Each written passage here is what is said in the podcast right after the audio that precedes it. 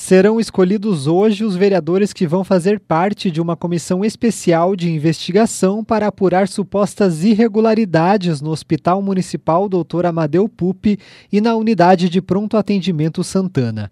A comissão foi instalada na semana passada após uma auditoria feita pela Secretaria Estadual de Saúde constatar cerca de 20 supostas irregularidades nesses dois estabelecimentos.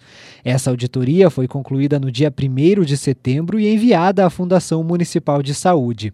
O documento a que a CBN teve acesso foi elaborado por uma equipe da Terceira Regional de Saúde entre 21 de junho e 1 de julho deste ano e aponta a suposta falta de dados sobre leitos vagos e ocupados, equipamentos sem uso e estrutura precária com mofo e infiltração, além de ausência de licença sanitária e excesso de pacientes com a transferência do atendimento do pronto-socorro do hospital para para a UPA.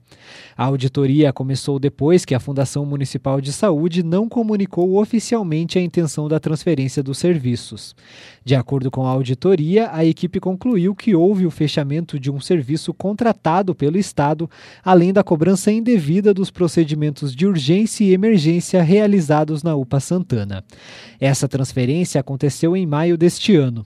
Em nota, a Secretaria Estadual de Saúde afirmou que outras irregularidades constatadas em auditorias anteriores culminaram na descontratação dos serviços de UTI do hospital e no bloqueio de recursos. A Comissão Especial de Investigação tem cerca de três meses para apurar as supostas irregularidades através de análises de documentos e depoimentos de testemunhas. Segundo a vereadora que propôs a comissão, Josi Canto, do PSC, os trabalhos só vão começar após a escolha dos membros. Nós esperamos que com essa comissão nós possamos corrigir os atuais problemas com foco sempre no atendimento às pessoas. Também, se de fato for comprovado que algumas pessoas tenham sido responsáveis por esses problemas, que possamos punir esses responsáveis e, as, e apontar quem são esses responsáveis. É, a comissão ainda ela não definiu seus membros, e quando forem definidos esses membros, nós então estaremos é, apresentando esses membros e aí então é, pedindo toda a documentação necessária e aí é, trazendo pessoas para falar e apresentando aí seus depoimentos e é isso que a comissão espera corrigir os erros na saúde do município e trazer a melhora na saúde para os nossos munícipes.